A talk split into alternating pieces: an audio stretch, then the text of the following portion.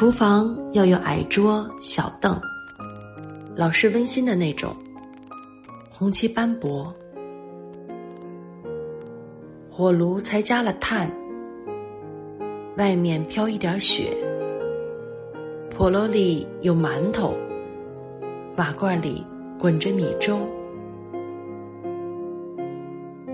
火炉上熬着米粥，我们促膝而坐，欢欢喜喜说着什么的时候，忽然浓香起来。它让我们感觉真的是饿了。那么饿，又饿又幸福，又幸福，又饿。